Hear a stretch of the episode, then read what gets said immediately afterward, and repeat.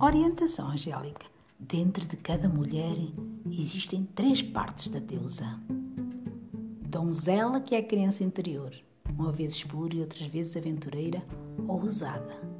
A mãe, qualidade de cuidadora. E a matriarca, que é a professora. Os homens têm as qualidades internas análogas do rapaz, do pai e do patriarca. É importante expressar cada uma destas três partes diariamente. Isto ajuda a equilibrar a diversão com o trabalho e com relacionamentos. Dedique tempo, cada dia, a expressar todas estas características e repara como sente mais energia e mais equilíbrio.